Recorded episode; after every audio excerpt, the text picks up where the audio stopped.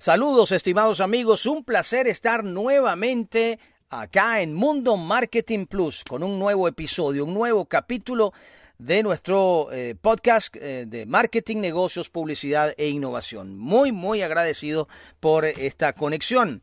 ¿Qué vamos a hablar el día de hoy? Pues Merck va a presentar un medicamento oral contra el COVID. Eso está muy bien. Senadores estadounidenses integran una comisión para interrogar a Google y Apple sobre tiendas de aplicaciones. La pregunta, ¿podría Coinbase convertirse en el Google del sistema financiero?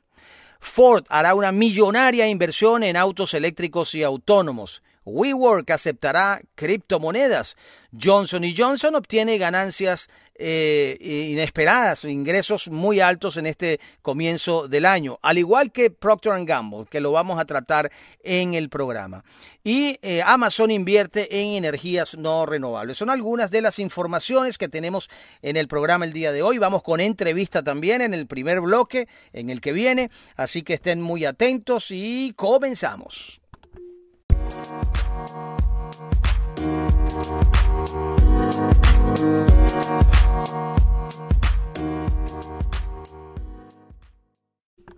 Continuamos, estimados amigos, con el programa. Ya entrando en el terreno de la entrevista del día de hoy, Vamos a hablar de transformación digital, eso que todos los días estamos conversando en el programa. Todas esas notas que siempre referimos de empresas que hacen ajustes del eh, trabajo remoto, de cómo lo van a manejar, de cuáles son las herramientas, qué plataformas usar para, para poder adaptarse a los cambios que eh, está exigiendo el mundo con todas las circunstancias que estamos viviendo. Y afortunadamente hay organizaciones que se dedican a acelerar esos cambios, a ofrecer las herramientas para poder ejecutarlos y para apoyar a quienes eh, hagan, digamos, el, uso de estos servicios en el camino, haciendo, digamos, especie de sintonía fina con todos estos cambios. Y eh, hay una empresa que es Zipben que se dedica acá en Venezuela y en otros países a esta actividad particularmente. Y Magdalena de Luca está con nosotros, ella es Chief Executive Officer de Zipben para hablar sobre este particular y estos cambios. Así que Magdalena, celebramos que estés con nosotros en el programa y te damos la bienvenida. ¿Cómo estás? Muy bien, muchísimas gracias por la invitación. Bien, yo hice una... Eh, eh, hice una, una introducción de lo que es el, el este, este tema. Eh, digamos, la, la, confirmo contigo, va, va, bien encaminada. Es hacia allá donde deben ir las cosas. Sí, definitivamente es así. Fíjate, el mundo cambió, mucha gente iba en un proceso, digamos, lento. Algunas empresas en una zona de confort donde decía, sí, tengo años por delante para hacer cambios, pero hubo una tormenta perfecta. COVID y a través de COVID y todo el cambio que se dio a nivel del tema de salud y todo lo demás obligó a un cambio, pero repentino y violento, de la forma de operar, de la forma de hacer negocios. Y muchísimas organizaciones, o sea, podían tenerlo en planes, no lo estaban haciendo y algunas lo estaban haciendo, pero lo estaban haciendo como para probar. ¿Qué pasó? Bueno, pasó todo el año 2020, comienza el 2021 y esto sigue. Y mucha gente también pensó que el 31 de diciembre se iban a montar en la silla y el 1 de enero ya todo había cambiado y había vuelto a una normalidad que no va a ocurrir más.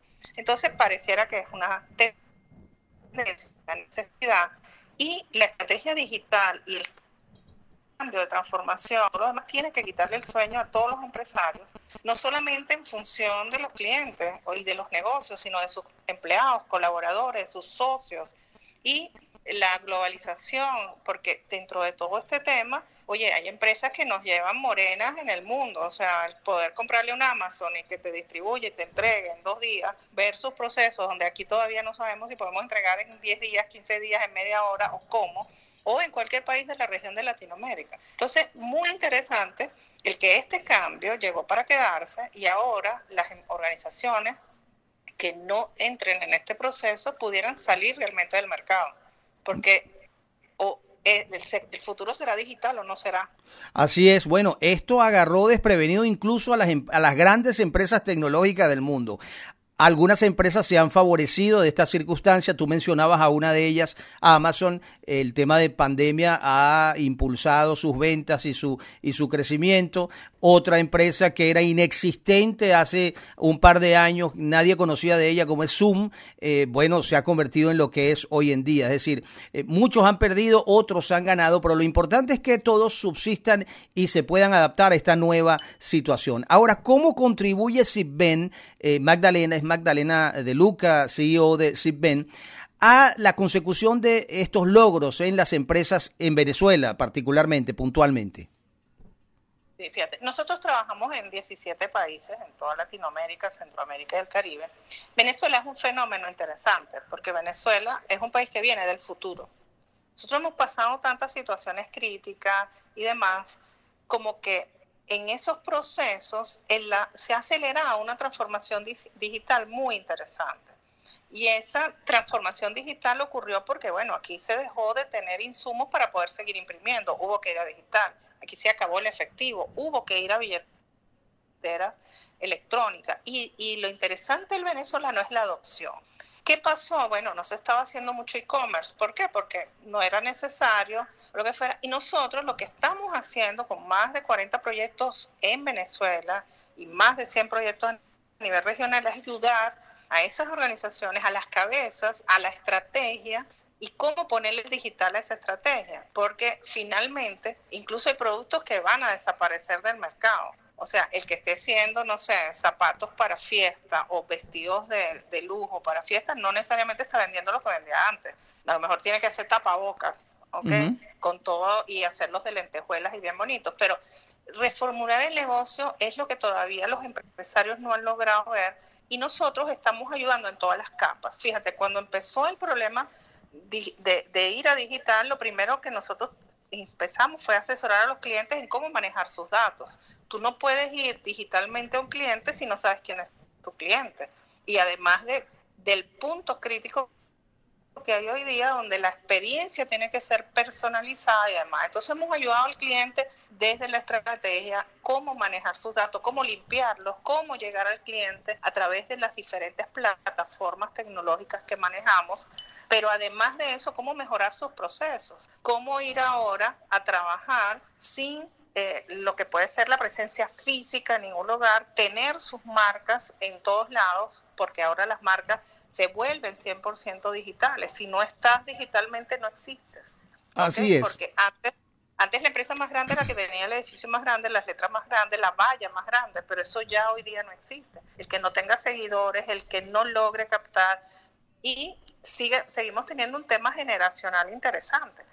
Convivimos varias generaciones en las cuales hay un grupo en el cual todavía la adopción de tecnología ha sido más lenta y, y esa, eso solo representa el 20% de la población, pero el 80% de la población es nativa digital, utiliza la tecnología, ya no hace caso de las marcas, sino de lo que dicen sus pares. Entonces, todo eso es en lo que nosotros estamos ayudando con tecnología, con plataforma, con consultoría.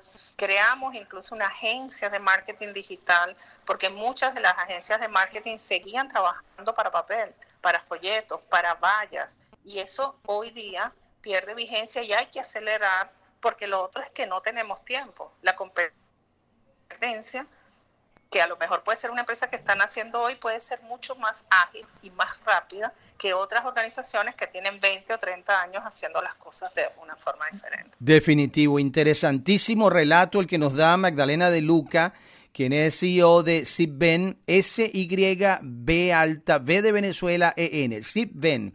Esta organización es un socio de negocios eh, hacia lo que es el, crecimiento eh, de las empresas, pero con actualización tecnológica. Ahora, ustedes en SIPBEN, eh, Magdalena, requieren de tener alianzas, alianzas con organismos o con socios tecnológicos. ¿Cuáles serían los, los principales con los que ustedes van de la mano? Fíjate, nosotros hoy día eh, nuestros, tenemos como socios tecnológicos las marcas más importantes del mundo.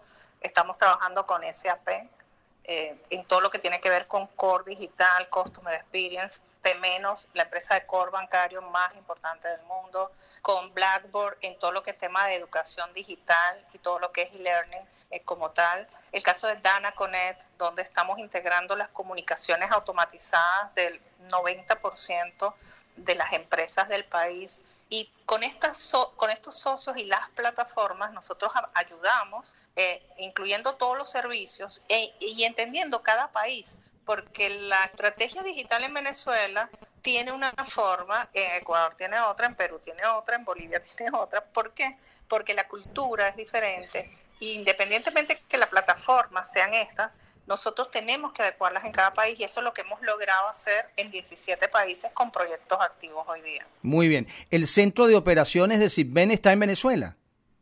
Está en Venezuela, está en Perú, está en Bolivia, está en Ecuador. O sea, nosotros somos una empresa digital y eh, tenemos eh, más de 600 colaboradores a nivel regional con oficinas eh, operando en cada país porque es necesario poder, ah, o sea, trabajar, facturar localmente, pero realmente nuestra operación es 100% digital. Nosotros hace 12 años fuimos al teletrabajo porque mi sueño era internacionalizarme y para internacionalizarme hace 12 años lo que había que hacer era ya de una vez teletrabajar y poder atender a todos los países sin tener que ir a cada país como tal. Entonces, como te digo, volviendo al futuro siempre, pues teníamos 12 años de adelanto en cuanto a todo el proceso de teletrabajo, que es otra cosa en la cual estamos ayudando a las organizaciones también en todo lo que es procesos de agilidad y cómo tienen que cambiar las organizaciones para enfrentarse a estos nuevos retos y nuestra propia experiencia nos ha ayudado pues a, llevar esto hacia adelante. Fíjate, yo soy ingeniero de computación graduada en 1978 en la Simón Bolívar. Hoy por hoy soy estratega digital porque definitivamente he visto toda la película de tecnología, he visto todas las generaciones y hoy día de verdad no hay excusa para no hacerlo digital, para no hacerlo bien, para no hacer, para no arrancar un negocio con una inversión base y un gran proyecto. Y ese es el sueño de muchísimos empresarios hoy día y sobre todo empresarios venezolanos, emprendedores muy jóvenes que están hoy día haciendo negocios, haciéndolo con tecnología, viendo estrategia digital y creciendo futuro. Extraordinario. Es Magdalena de Luca, eh, Chief Executive Officer de Zipven. Eh, más que claro, pues lo que hace Zipven. Ahora eh, viene normalmente la pregunta de que con qué sectores trabajan ustedes. Bueno, con ese relato que nos has dado, si me preguntan, ¿trabajan con banca? Por supuesto que deben trabajar con, con manufactura, con retail, con, con cualquier sector académico. Creo que nombraste también con la plataforma Blackboard. Es decir, ustedes están involucrados prácticamente que con todos los sectores. Es así, y tenemos especialistas de cada sector para ayudar en ese sector específicamente con las soluciones que son. Y eh, somos multimarca, multipaís, multisolución y algo muy importante, somos venezolanos. Extraordinario, extraordinario eso. Magdalena, eh, verdad que celebramos hacer, haber hecho este contacto contigo el día de hoy, conocer eh, un poco más lo que hace Sitben, tanto para nuestro mercado como para el área LATAM, y bueno, sentirnos orgullosos también con ese, con eso que has dicho al final, somos eh, venezolanos. Para las personas que quieran tener el contacto directo con ustedes en Sitben, ¿a qué, qué, no, qué recomiendas? ¿A, dónde deben acudir? A través de nuestra página www.sitben.com, en mis redes Magdalena de Luca 1, en LinkedIn Magdalena de Luca, eh, van a poder llegar muy fácilmente y estamos listos para atender eh, muchísimos sectores, mejorar la calidad de vida de la gente, los procesos y como te digo, la inclusión en este cambio tan importante en, en el proceso de de un futuro positivo que es el que todos queremos buscar y solo los humanos lo podemos lograr. Extraordinario. Como los venezolanos venimos del futuro, pues mejor, más fácil. Espléndido. Voy esa frase de que venimos del futuro la voy, la voy a usar dándote crédito, por supuesto. Magdalena, muchas gracias por estar con nosotros el día de hoy y como siempre a tu orden acá en los programas. Muchísimas gracias. Un placer haber estado contigo hoy y con todos los que tus oyentes. Magdalena de Luca, Chief Executive Officer de Sipben.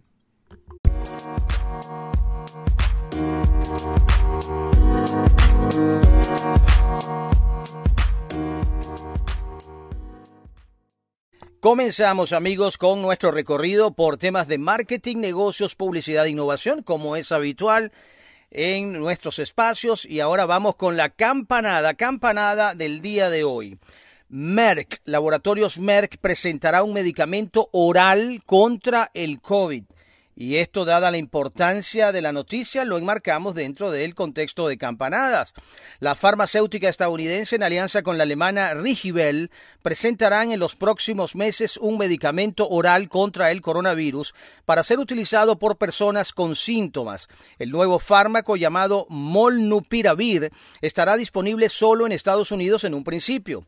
Su comercialización podría comenzar en agosto o septiembre antes del inicio del otoño.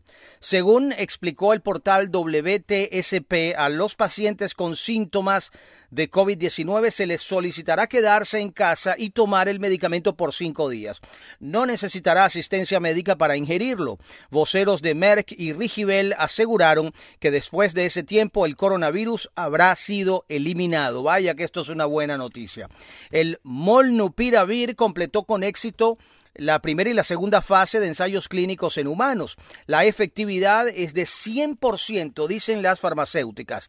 El ensayo clínico de fase 3 actual está finalizando y ratifica los resultados. Si va bien, estará disponible en el mercado dentro de cuatro o cinco meses. La idea es que el SARS-CoV-2 se convierta y se trate en lo que es un resfriado común hasta ahora.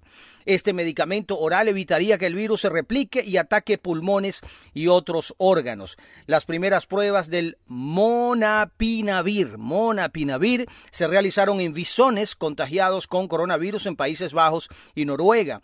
Al suministrarle el fármaco durante cinco días, se comprobó que el virus había desaparecido de los bisones enfermos.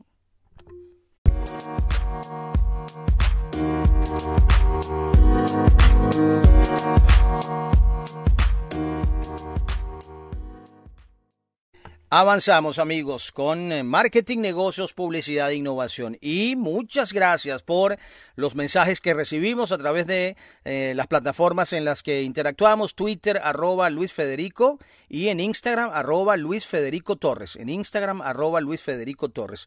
Muchas gracias. Y bueno, si no nos sigue, le invitamos a que, lo, a que nos siga y chequear por allí todo el contenido que permanentemente montamos de de nuestras fuentes, lo que manejamos en los programas. Pues bien, seguimos adelante con la información. Senadores estadounidenses interrogan a Google y Apple sobre sus tiendas de aplicaciones. Un grupo de senadores estadounidenses interrogaron a funcionarios de Apple Inc. y Alphabet Inc., la matriz de Google, sobre el dominio de sus tiendas de aplicaciones móviles y si las empresas abusan de su poder a expensas de competidores más pequeños. Amy Klobuchar, la principal demócrata del Senado en asuntos antimonopolio, dijo que Apple y Google podrían usar su poder para excluir o suprimir aplicaciones que compiten con sus propios productos y cobrar tarifas excesivas que afectan la competencia. La audiencia se produce un día después de que Apple anunció que comenzará a vender AirTags, que sirven para ayudar a los usuarios a encontrar objetos perdidos, en competencia directa con Tile, que vende un dispositivo de rastreo similar hace más de una década.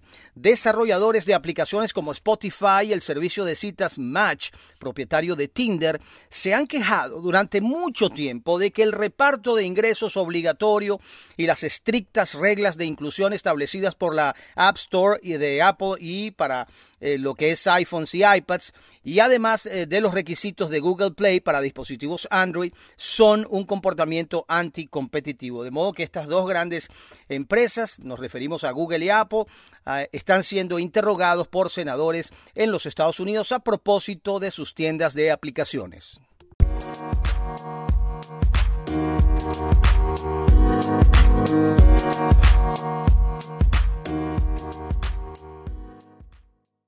Y seguimos con la información. Les recordamos nuestro podcast Mundo Marketing Plus, Mundo Marketing Plus, donde estamos eh, generando y compartiendo todo el contenido de marketing, negocios, publicidad e innovación. ¿Cómo llegamos a Mundo Marketing Plus? Muy sencillo. Bueno, hay diferentes plataformas en las que estamos siendo publicados, pero les recomiendo tunein.com, sumamente sencilla de usar, solamente se meten en la página y van a la sección de podcast, allí van a economía y negocios y bueno, buscan Mundo Marketing Plus, de hecho es, está dentro de las primeras opciones. Y también estamos en la plataforma anchor.com o anchor.com, así que les invitamos a que nos sigan en nuestro podcast Mundo Marketing Plus. Pues bien, eh, hace días, hace algunos días, eh, salió a bolsa la empresa Coinbase. Esto ratificó la importancia que tienen las criptomonedas en el mundo cuando esta empresa Coinbase se convierte en pública y recaudó una gran cantidad de dinero. Ahora, la pregunta que hay con respecto a esto es, ¿podría Coinbase convertirse en el Google del sistema financiero? ¿Ah? Pues su salida a bolsa en medio de una euforia en el Bitcoin ha llevado a muchos inversionistas a preguntarse hasta dónde puede subir el precio de esta acción. Según Avi Salzman de la revista Barron, su techo está aún muy lejos, al tiempo que afirmó que esta empresa puede convertirse en la nueva Google y multiplicar el valor de sus acciones como lo hizo la compañía de Palo Alto. Para Salzman, eh, Coinbase es una empresa novedosa, con ventajas competitivas que le han permitido aumentar su participación de mercado a pesar de sus feroces rivales. Pero sus similitudes son mucho mayores. La capitalización de la web de criptomonedas en su salida a bolsa es cuatro veces mayor que la de Google cuando lo hizo en el año 2004, una proporción idéntica al crecimiento del índice Standard Poor's 500 en ese tiempo pero la señal más clara es que sus ingresos son incluso mayores. Alphabet, matriz de Google, ingresó 1.200 millones de dólares y eh, obtuvo, en ese momento 320 millones en beneficios eh, para 2020. En el primer trimestre del 21 los datos para Coinbase son de 1.800 millones y 750 millones respectivamente, unas cifras que deberían despertar el interés de muchos más inversionistas. Su margen neto está en el 42%, por encima del 35% de las grandes compañías tecnológicas de los Estados Unidos. Por supuesto, el problema es que Coinbase está atado indisolublemente al Bitcoin, aunque la criptomoneda esté marcando récords de precios, ah, aunque ayer estuvo bajando un poco, no hay ninguna garantía de que no vaya a haber un frenazo brusco a su crecimiento o incluso una fuerte caída, si es que este mercado no es más que una burbuja, como creen algunos de sus detractores. Cuanto más vale la moneda, más operaciones registra la casa de cambios y más dinero se lleva en comisiones por si eh, la música deja de sonar, tendrá que buscar una forma de diversificar sus ingresos. Estamos hablando de Coinbase, eh, que estiman que podría convertirse en el Google, en el elemento común del eh, sistema financiero.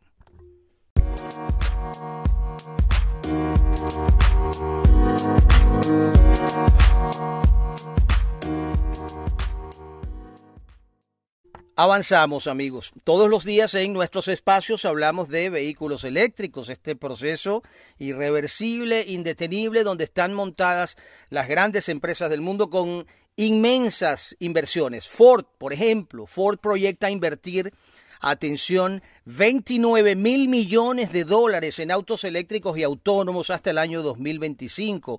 Eso es mucho más que eh, presupuestos de algunos países, incluyendo al nuestro. ¿ah? A pesar de la gran suma anunciada, Wall Street esperaba ver a Ford invertir más dinero en las tecnologías emergentes después de que General Motors anunciara planes el año pasado para aumentar el gasto en vehículos totalmente eléctricos y autónomos a 27 mil millones de dólares entre el año 20 y 25, según dice CNBC. La empresa estadounidense dijo que la mayoría de los vehículos bajo el plan serán totalmente eléctricos aunque también cuenta con modelos híbridos e híbridos enchufables que tienen motores tradicionales de combustión interna. Para este año, el director financiero John Loyal dijo que la compañía estima que obtendrá entre 8 y 9 mil millones de dólares en ganancias ajustadas antes de impuesto y generarán entre 3.5 y 4.5 mil millones de dólares en flujo de caja libre ajustado. Pero esa proyección no toma en cuenta la escasez mundial de chips, los famosísimos semiconductores que según dijo podrían reducir las ganancias de Ford en mil millones eh, a 2.500 millones esa, esa franja, ¿no? Por la escasez de los eh, semiconductores. Un semiconductor, por cierto, no vale más de dos dólares y detiene la producción de los vehículos. Increíble, pero cierto, es lo que está sucediendo ahora. Ahora, continuando con la nota, Ford anunció que reducirá significativamente la producción en las plantas de Michigan y Missouri, que producen rentables eh, camionetas pickup F-150 debido a qué?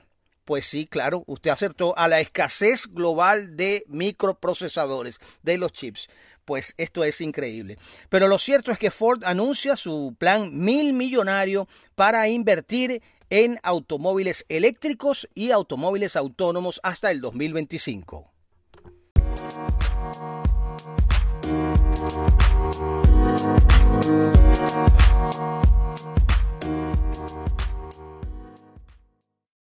Avanzamos amigos, gracias por acompañarnos en el programa de Marketing, Negocios, Publicidad e Innovación.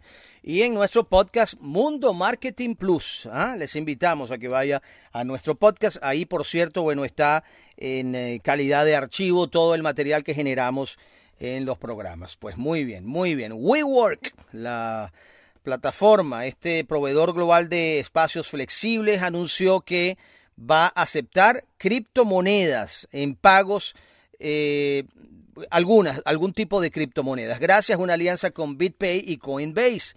Con BitPay se aceptará el uso de Bitcoin, Ethereum, US Coin, Paxos, entre otras. Asimismo, la compañía pagará a los propietarios y socios externos en criptomonedas cuando corresponda a través de Coinbase. A medida que nuestra base de miembros continúe creciendo en el sector fintech, también lo hará nuestra capacidad para adaptarnos a sus necesidades y atender una nueva economía. WeWork siempre ha estado a la vanguardia de las tecnologías innovadoras, encontrando nuevas formas de apoyar a nuestros miembros. Prueba de ello es el eh, agregar criptomonedas como forma de pago para ellos. Eso lo dijo Sandip Matarni, quien es Chief Executive Officer de la compañía. Así que eh, se suma eh, a una gran empresa global, mundial como WeWork, a las empresas que están aceptando para sus transacciones habituales criptomonedas.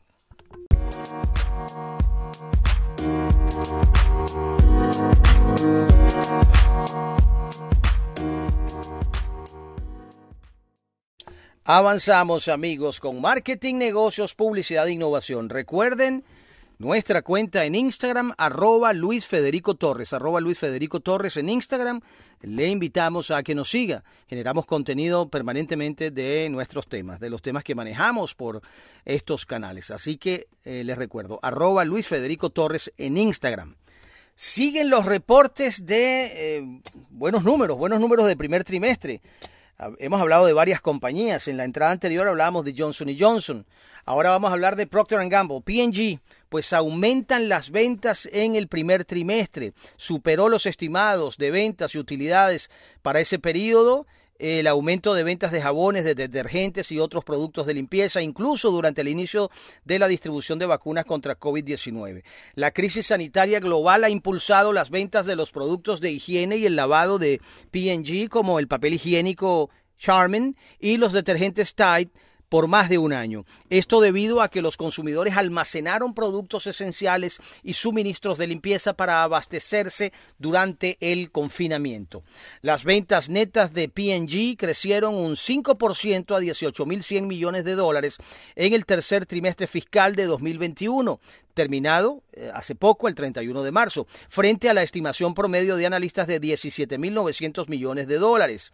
No obstante, el despliegue de las vacunas y el inicio del ritmo de vida relativamente normal han generado dudas sobre cuánto tiempo podrá mantenerse ese nivel de crecimiento.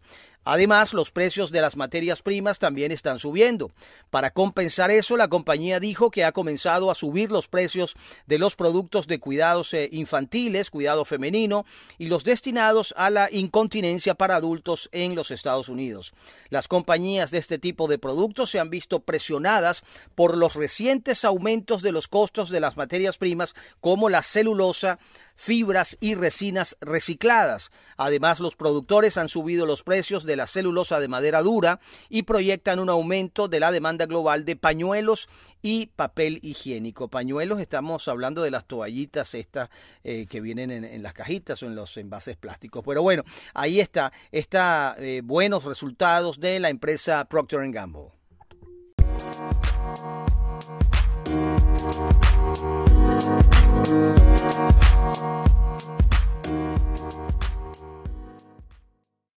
Gracias, estimados amigos, por habernos acompañado el día de hoy en el podcast Mundo Marketing Plus. Mundo Marketing Plus. Estamos en este capítulo 5, episodio 5. Vamos a un receso de un par de días, sábado y domingo, y el lunes próximo, pues venimos con otro episodio de Mundo Marketing Plus. Así que cuídese mucho, un abrazo y nos escuchamos la semana que viene.